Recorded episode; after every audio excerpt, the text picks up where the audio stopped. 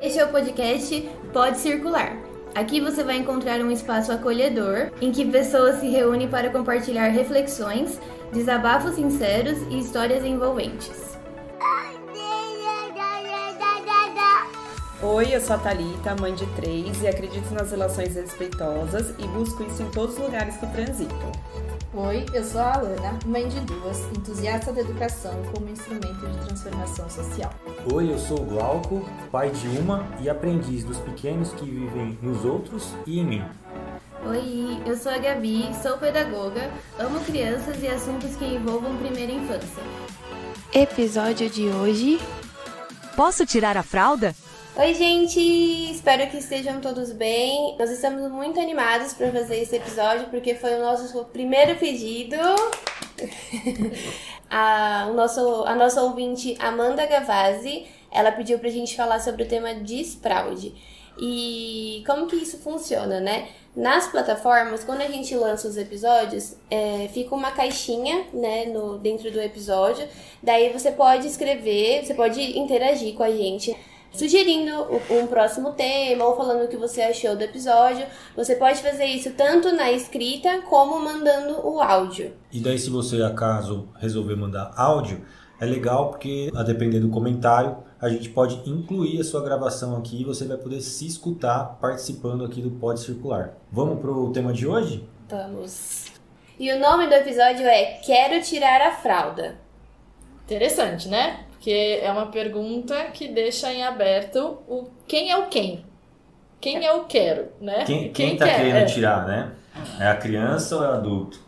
É, porque eu acho que chega numa faixa de idade que tem uma demanda muito do adulto, né? Uma ansiedade muito da nossa sociedade. Nossa, ele ainda tá de fralda, né? É, porque às vezes é nem do adulto pai e mãe, às vezes é do adulto do entorno. Né? Exatamente. Né? Vai gerando uma ansiedade também nesse pai e nessa mãe, né? Eu acho que, nossa, ele já tem três anos e ainda usa fralda. Nossa, ele já tem quatro anos e ainda usa fralda. E a gente se põe, meu Deus, e agora?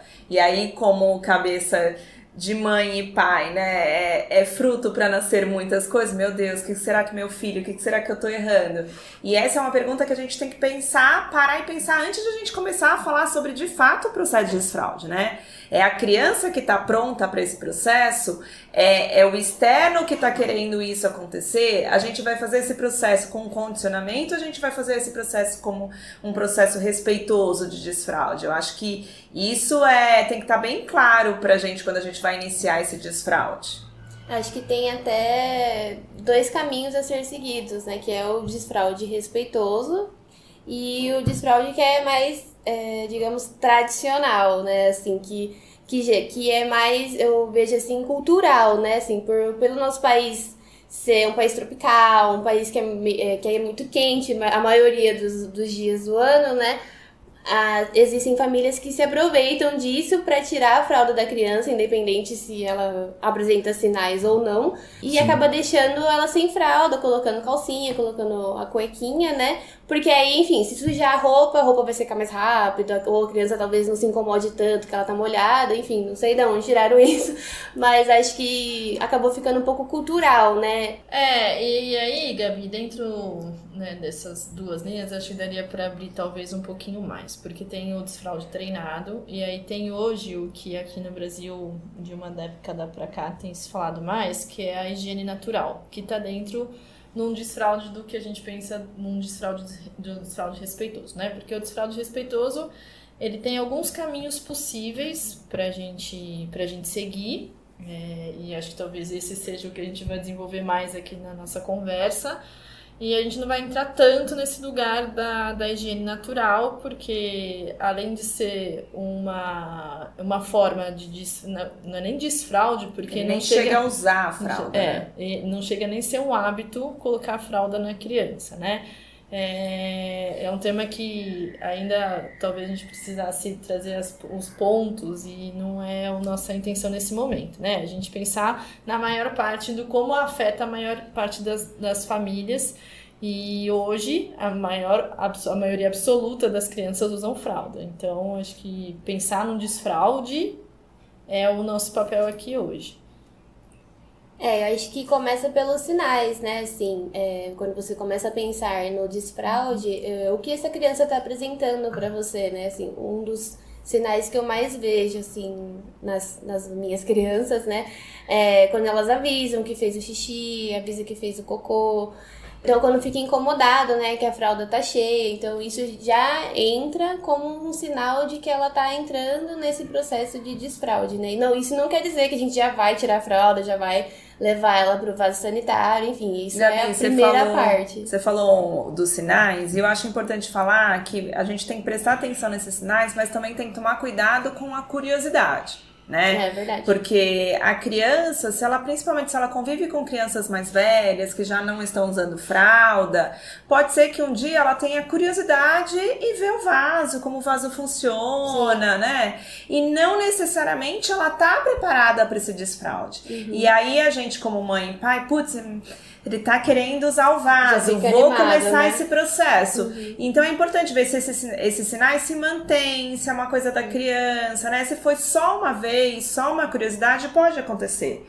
E aí a gente já começa naquilo, não, vai começar a desfraldar. E aí não é, não necessariamente é que tá preparado. Então, assim, tem que ter mais de uma vez, né? Observar se tá, tá começando a incomodar ficar com fralda, pergunta onde que vai o cocô, onde vai o xixi, isso também é interessante. É, e quando esse processo começa, a gente precisa só pensar que quando a gente fala de desfraude ativo, respeitoso ou conduzido pela criança, não é um treino, né? Acho que essa é uma diferença importante a gente pontuar. Existe o desfraude, que é um treino, um treino que chamam de treino dos esfíncteres, tem uma técnica, inclusive tem inúmeros vídeos na internet e, e textos na internet falando do passo a passo desse desfraude. E não é, é, esse desfraude também, né, que, que é o que a gente acredita como sendo mais respeitoso, ou sendo aquele desfraude que é realmente conduzido pela própria criança, porque o que a gente confia é que sim, existe uma maturidade que a criança atinge que ela consegue fazer esse processo de desfraude de uma forma natural, orgânica, sem pressão, sem ansiedade, né? E de uma conduzida por ela mesma. Não, eu acho que você falou isso. O processo, o desfraude é um processo, né? Não é pontual. E não linear, né? E não linear. Então, assim, a gente tem aí uma perspectiva que a criança perto dos dois anos começa a talvez ficar interessada, mas pode ir até 5, 6 anos sem problema nenhum, né? Então. não tem patologia Não tem associada, patologia né? associada com uma criança de 5 anos que ainda está no processo de desfraude. Então, é um processo longo. Se a gente vai nesse processo de respeitar o momento da criança, então vai ter hora que ela vai ter interesse, tem hora que ela vai recuar um pouquinho. E isso é natural. Não é a partir do momento, putz, fez o diurno, não vai ter. Então, escape é super natural e a gente tem que trabalhar o escape com naturalidade, né? Não pode virar tipo, putz, você de novo fez xixi, já falei, você já sabe pedir. Olha, não, eu vi, você fez xixi, isso acontece, tudo bem, mamãe vai limpar. Então, é trabalhar isso como um processo natural É, da eu acho que criança. a gente pode pensar assim: a gente criou essa, essa demanda para a criança, né? Por uma questão cultural, uma questão de higiene, uma questão de saúde, a gente acabou criando o, a fralda como um mecanismo é, imposto para a criança. Esse processo de desfraude, ele exige, para que ele aconteça de um jeito orgânico, ele exige da criança algumas maturidades para ela reconhecer o próprio corpo, né? Então,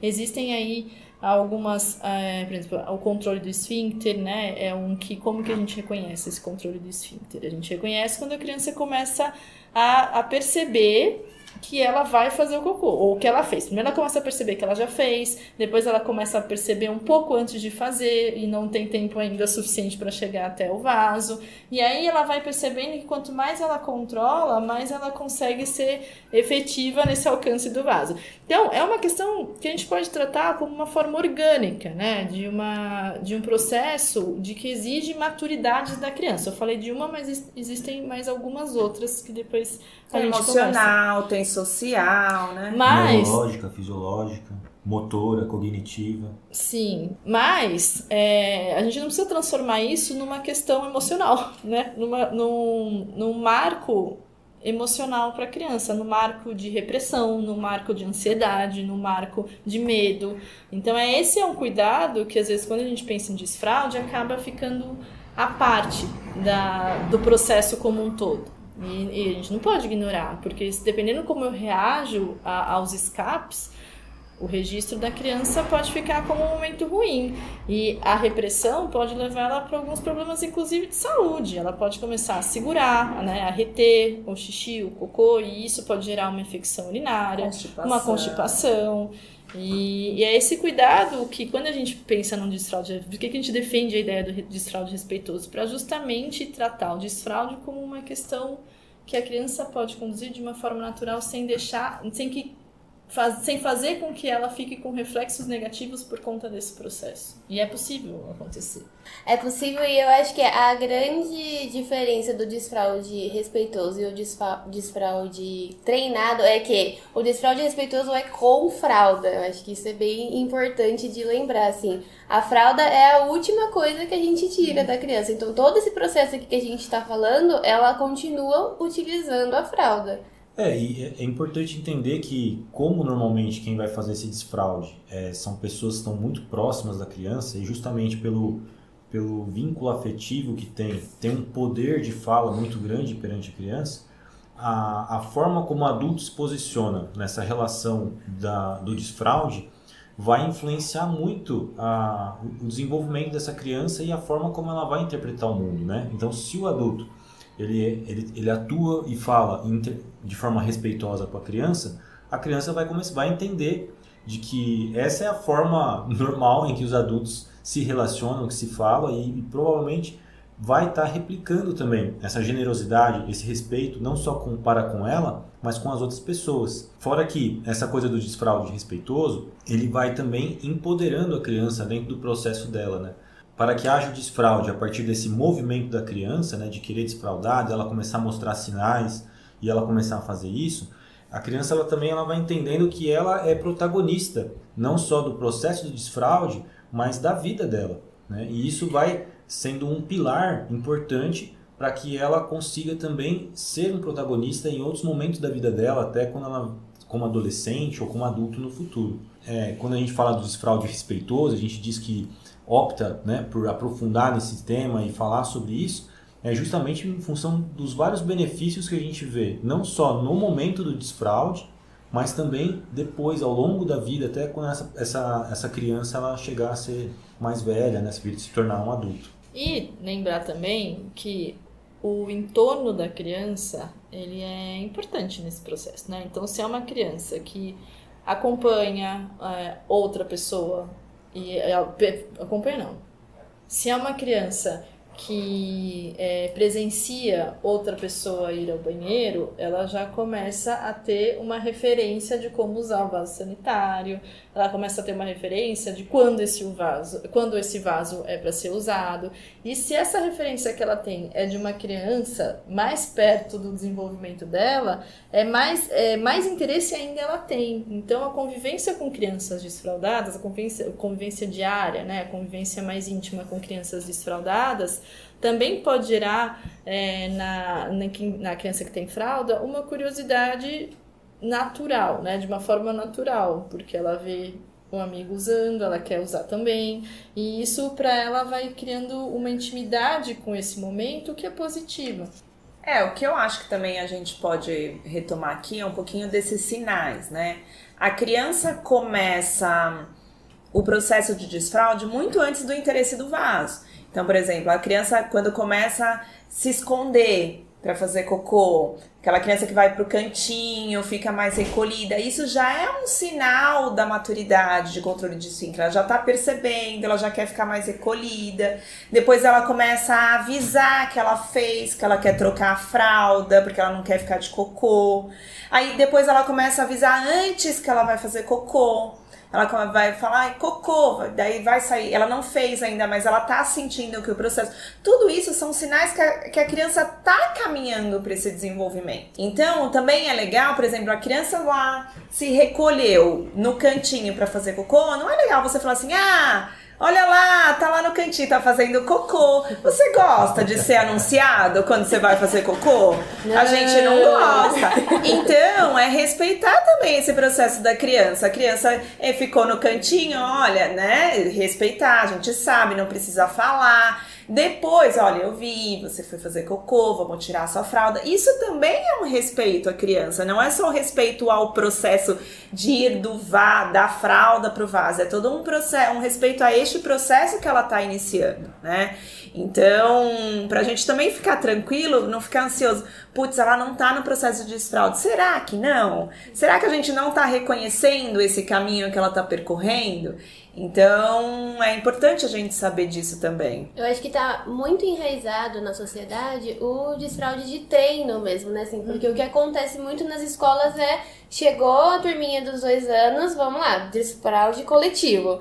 E aí todas as crianças vão desfraudar juntas. E eu só fico pensando assim, que caos que deve ser isso, né? Porque tudo isso que a Thalita falou, que a gente tem que observar na criança, que a gente tem que ser respeitoso. Cara, como que a gente vai conseguir fazer isso se a gente tá lidando com todas as crianças ao mesmo tempo, sendo que a gente nem sabe ainda se ela tá pronta para esse processo. né? E não Então- tem padrão, né? Exatamente. Cada criança tem a sua individualidade, enfim. Tem Então, seu ritmo, e tem criança que faz o processo de um jeito super linear, né? Que começa é, com um desfraude diurno, depois entra num desfraude noturno, tem- e tem criança que faz esse processo completamente não linear, então para de usar de dia, aí depois quer voltar a usar, aí depois quer tirar, e aí de repente pede para não pôr nem para dormir. Então, é, e esse é um processo que não é de um, dois meses, é um processo que pode durar até quase um ano, assim. Então, é, é essa essa dizer, ah, tá desfraudando, não vou mais comprar fralda. Não, calma, né? Tem, tem tempo para esse desfraude acontecer se a gente realmente estiver interessado em se conectar com o que aquela criança tá vivendo. interessado e ter a confiança, né? Porque imagina a Exato. criança falar pra você,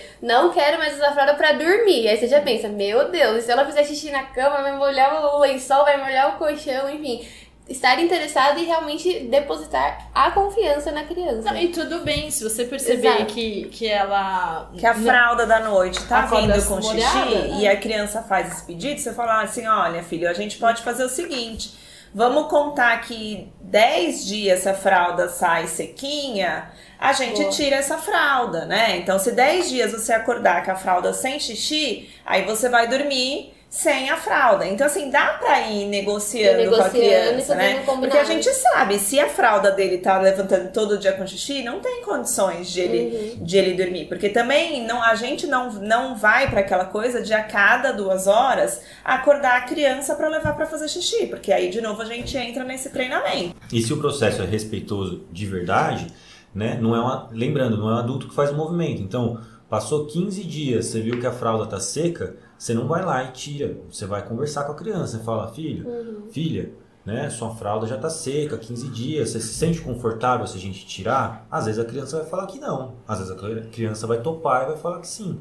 Né? Então, de novo, né, é, a gente faz essas referências, acompanha esses dias, mas a gente vai perguntar para a criança, ela vai participar, a criança participa do processo como protagonista e a gente vai acompanhando e assessorando os movimentos que ela vai fazendo de e tentando organizar também esses movimentos, né? Porque é isso, às vezes a criança quer ir, quer voltar, às vezes quer fazer fazer uma tentativa que não vai funcionar muito bem, que a gente sabe que vai molhar a cama, que vai acordar à noite e prejudicar o sono, pode ser uma coisa que não seja tão legal. E daí só queria pontuar que alguns pediatras, né, para tirar um pouco dessa ansiedade, quando a gente vai conduzir um desfraude respeitoso, o pessoal fala que o, o desfraude diurno, ele começa muitas vezes acontecendo ali com dois anos, vai até os cinco anos de idade, e quando depois você entra na fase do, do desfraude noturno, ele pode ir até os 10 anos de idade. Né? E daí tem desfraudes que são mais rápidos, levam alguns meses, tem desfraudes que podem levar, às vezes, um pouco mais, e tem casos que às vezes tem algumas questões que precisam ser investigadas, que pode ser uma questão neurológica ou fisiológica da criança, que daí realmente um médico que vai conseguir ajudar, vai conseguir investigar, entender o porquê que estão acontecendo certas coisas com aquela criança. né? O importante é a gente não achar que em todos os casos que a criança tem algum tipo de culpa nesse movimento do desfraude. Né? A gente sempre parte do princípio que, que, que não, né? que é uma coisa que realmente ela não está controlando. A criança não tem aí um, um, Ela não arquiteta dentro da cabeça dela, né? Agora eu vou fazer um escape porque meu pai está com pressa. Então, se eu fizer um escape agora, justamente eu vou conseguir atrapalhar o dia dele. Não, a criança ela faz porque sem, sem ela conseguir controlar, sem ela ter controle daquilo, ela simplesmente acontece. É, ela pode fazer porque ah, de noite o hormônio antidiurético tem alguma deficiência, pode fazer porque ela tá ali concentrada brincando e não, não quer parar para atender uma demanda que vem do próprio corpo. Ela pode fazer porque. Uma descarga de adrenalina, ficou muito feliz. É. Também ela pode fazer. Exato, pode até fazer porque ela ainda não identifica mesmo o sinal do corpo. Então, então a gente só observar. E tem questões emocionais também, né? Pode fazer porque ela tá, enfim, sensibilizada por uma questão que aconteceu, algum medo, e, e ela usa, ou ela usa não, né? Parece que até ela, ela escolhe isso, mas de alguma forma o corpo acha esse caminho para manifestar esse desconforto emocional. Então a gente não, não dá pra gente fechar numa, numa questão, né? É, a gente é muito complexo e as crianças são seres humanos também. Não, e percebe que são muitas coisas, né? Todas as coisas que vocês listaram aqui agora, imagina para uma criança pequenininha entender tudo isso e é realmente pra, pra gente deixar muito claro que é um processo, é um processo que vai durar um período que a criança, o tempo que a criança precisar, né? Porque são muitas coisas para ela maturar, né? Uhum. A gente pode falar também de qual a melhor forma de conduzir isso no vaso. Será que é melhor um pinico? Será que é melhor um redutor de assento? É um suporte para ela poder apoiar o pé, se no caso for o redutor e estiver no vaso sanitário? O que, que vocês falam a respeito disso? Eu acho que o primordial é o apoio para o pé, né?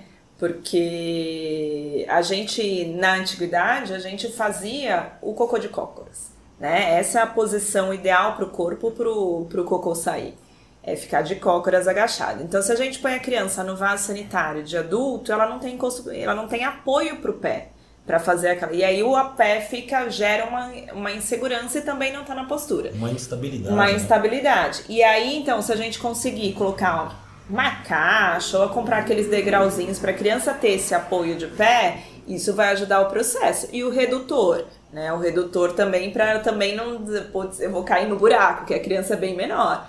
Porque nas escolas a gente ainda tem um assento já preparado para as crianças na nossa vida real de mundo, restaurante, casa, a gente não tem. Então, acho que o redutor é um, um bom um utensílio aí para facilitar a criança e com certeza um apoio de pé.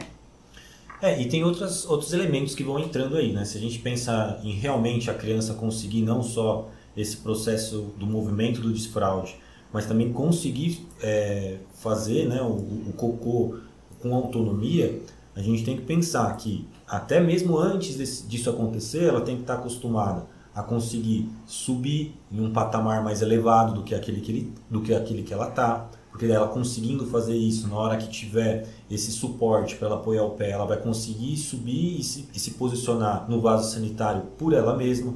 A criança tem que estar acostumada né, a fazer movimento de, de pinça, de pegada, para poder levantar a tampa da privada, para ela poder levantar a tampa, subir o patamar e poder sentar a, a, ali ela tem que estar acostumada a conseguir enfiar os, os, o polegar para dentro da calça para conseguir abaixar a calça. E pensando nisso, soltar a fralda. A gente tem que pensar em roupas adequadas para esse processo, né? Não dá para eu colocar, por exemplo, a menina com um vestido muito longo que ela precisa levantar, não vai conseguir segurar para fazer o xixi.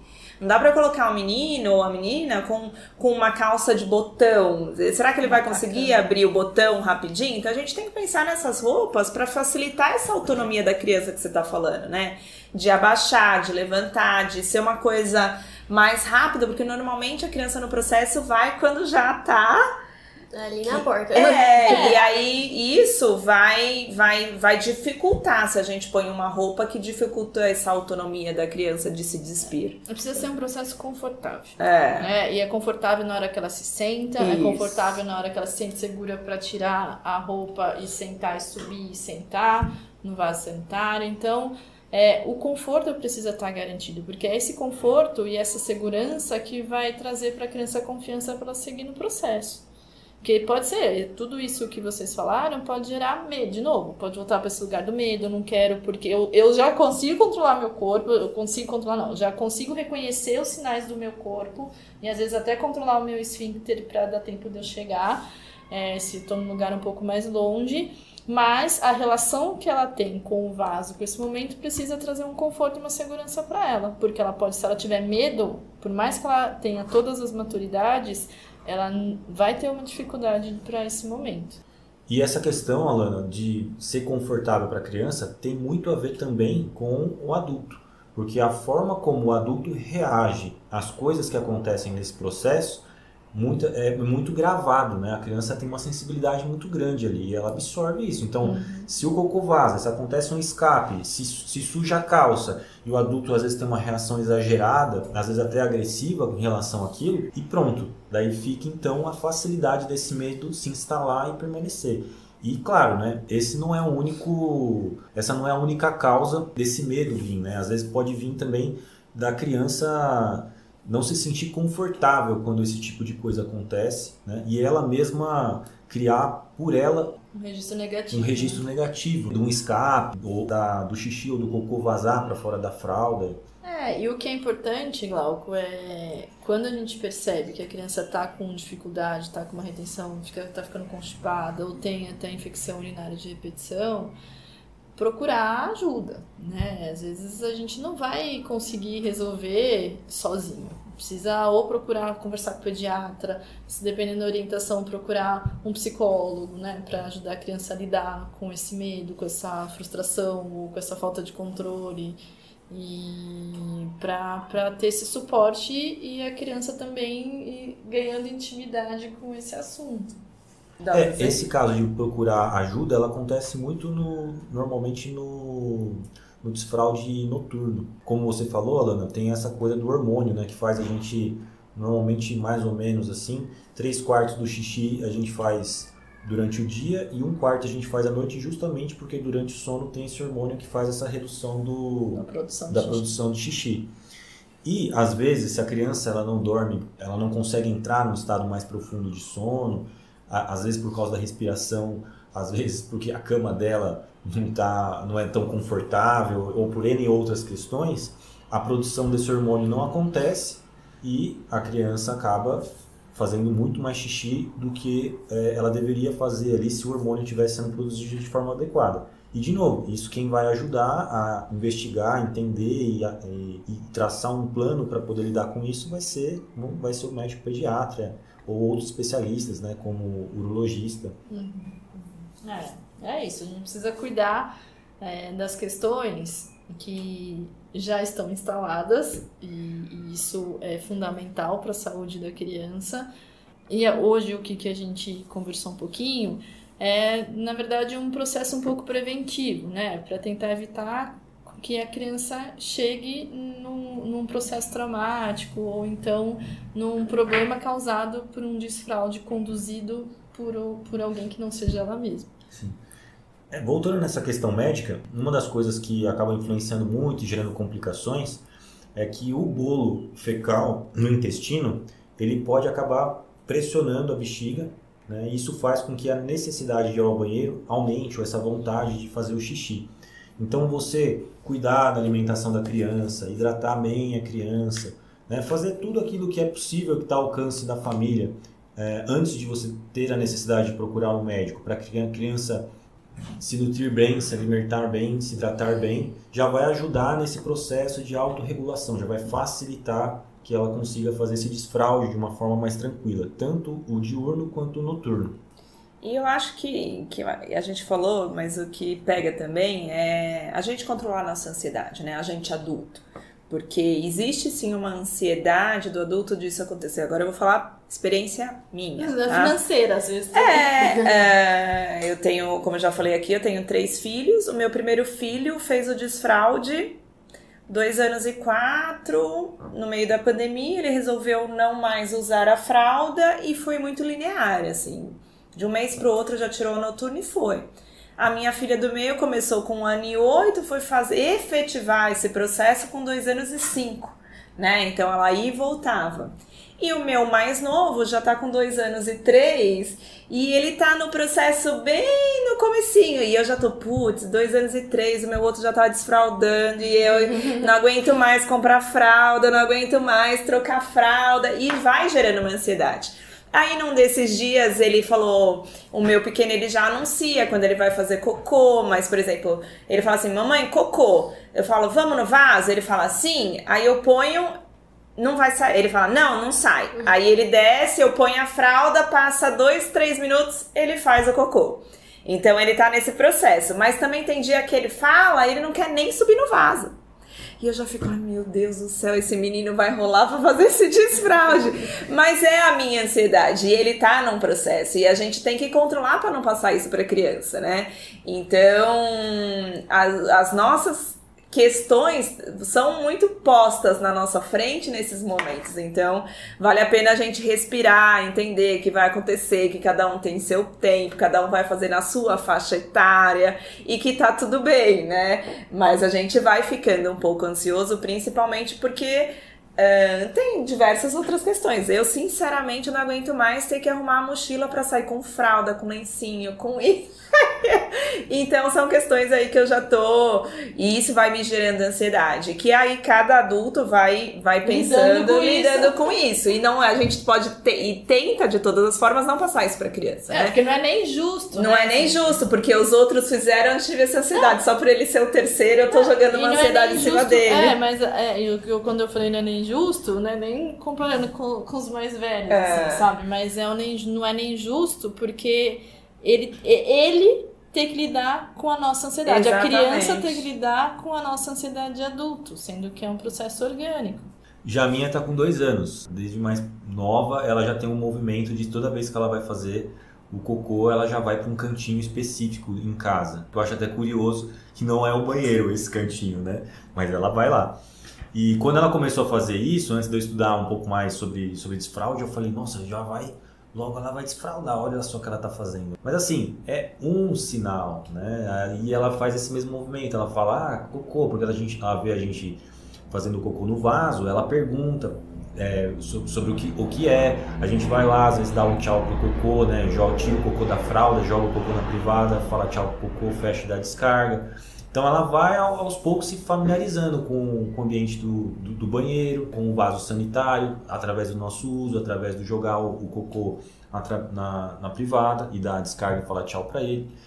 Mas você vê assim que é, ela gosta disso, ela interage com isso, às vezes ela pede para sentar no vaso também, mas é isso, ela senta no vaso e não faz nada. E quando ela, ela, ela vai, vai, vai pro cantinho dela, eu já, já cheguei para ela e falei assim: Filha, você tá indo pro seu cantinho fazer cocô? Você não prefere sentar no vaso para tentar fazer lá? Ela faz que não com a cabeça.